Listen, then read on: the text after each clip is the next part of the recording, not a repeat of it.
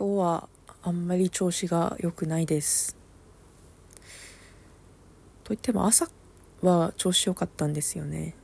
あの今まで結構注力してた仕事が一段落するというか、まあ、資料を作ってたんですけどそれが一段落して今日のミーティングで、えっと、上司に見てもらってまあこれから私の仕事をどうするかを決めるみたいな。のがあったんですけど資料に関しては特にあの指摘もなかったので良かったなと思ったんですけど次の話題に移って、まあ、私休職して復職したんで一旦プロジェクトから外されてたんですよね。あ私プログラマーやってたんですけど。あのでまあちょっと現状私をアサインできる仕事がないよってことであのこれからどうしますか？みたいな。あの展望の話になったんですね。でまあ正直復職してからも何回か休んじゃってるしあのプロプロジェクトに入った時に周りに迷惑かけないようにどうしますか？って言われて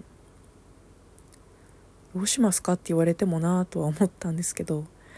まあちょっと合う薬も見つけてこれてると思う。あの通院を続けて薬も合うものを見つけてこれてるなと思うし体調面はこれから安定してくると思います。っていうのと、まあ、それでも休んでしまうことはあると思うのであの自分が抱えたタスクをもう早めに前倒しに休んでも終わらせられるように前倒しできるようにわからないところがあったら周りに聞いて解決したいと思いますって言ったらまあ確かにその周りに聞いて前倒しにするのはいいんだけどその周りに聞くことが負担になると。その負担をかけるようなこと以外でなんかないですかみたいなこと言われて、まあ、正直思いつけないですよね。あの 正直復職する前もいろいろ聞きながら解決してたのでそんなこと言われると思ってなかったので頭真っ白になっちゃったんですけど。なんかまあ休む前から結構休んでたしみたいなこと言われたんですけど私的には結構そんなことないつもりだったんですよ。あの本当に休む前の5月にメンタルダウンしてもうダメだってなってから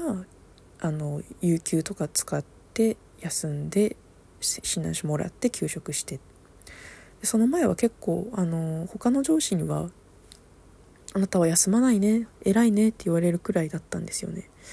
だから頑張れてるような気がしてたんですけどなんか他の人から見たらそうでもなかったのかなと思って結構落ち込んじゃったり。あとあれですよねそのあなたが仕事に復帰することで周りの負担になるよって言われることで。なんか私って負担しか与えられない存在なのかなと思っちゃって結構落ち込んでますねなんか。確かに私が休んだりするの穴が穴が開く仕事に穴が開くことは負担だろうし私がわからないことを聞いたりすることで相手の時間とかリソースを奪ってしまうのはわかるんですけどなんかそれでも私分の仕事は私がこうねあの管理して進めることもできると思ったんですけどなんかそれも見てもらえないくらい私ってもう失望されちゃったんだなと思って ちょっともうやりきれない感じがしますね。なんか自己高揚感っていうんですか？なんか自分にも何かができるっていう気持ちがなくなってしまったというか。これどうなんですかね？なんか私が抑うつだからなのかわからないんですけどこれうっすら退職を勧められてる気がしてて もう罪かっていう思いもあります。どうなんでしょうね。罪なんだったらはっきり言ってほしいですよね。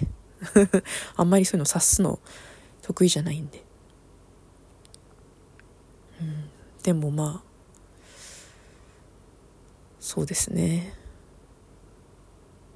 落ち込みに支配されないでちょっとなんだろうなんとか寝たりしてやっていきたいと思います。